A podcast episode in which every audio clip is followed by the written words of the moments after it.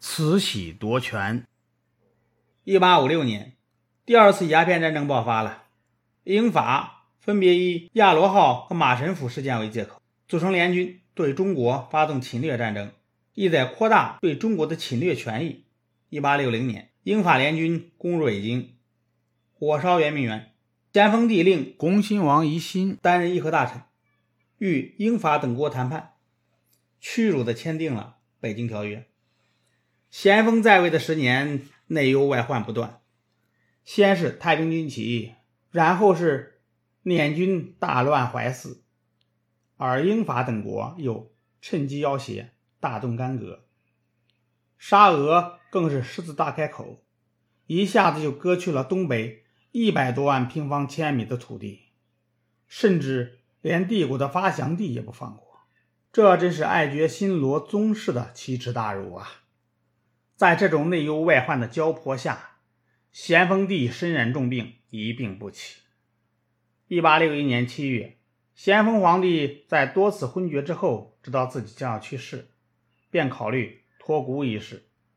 他知道懿贵妃，也就是慈禧，是个权力欲极强的女人，而他的皇后钮祜禄氏没有主见。为了防止出现女后专权的局面，他把辅政的重责交给协办大学士尚书肃顺和怡亲王载垣、正亲王端华等八大臣。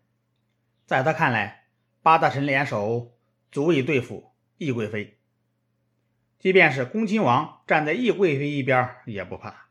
但是，由于咸丰留下了御赏、公道堂两颗印章，便埋下了后宫垂帘听政的祸根。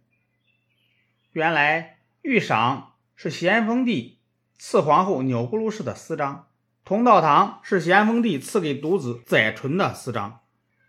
这两枚私章成为皇权的象征。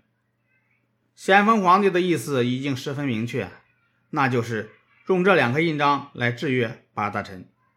不久，八大臣上了一个极其有利于懿贵妃的章书，尊皇后钮祜禄氏为慈安皇太后。尊懿贵妃叶赫那拉氏为慈禧皇太后。慈禧做了皇太后之后，权力欲望急剧膨胀，为举行政变紧锣密鼓地做着准备。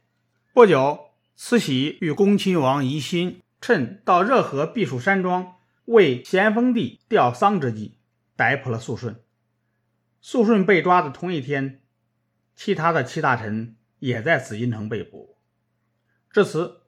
咸丰皇帝任命的八位镶赞政务大臣，五个被革职，充军发配到新疆；载桓端华被赐自尽，苏顺被处斩。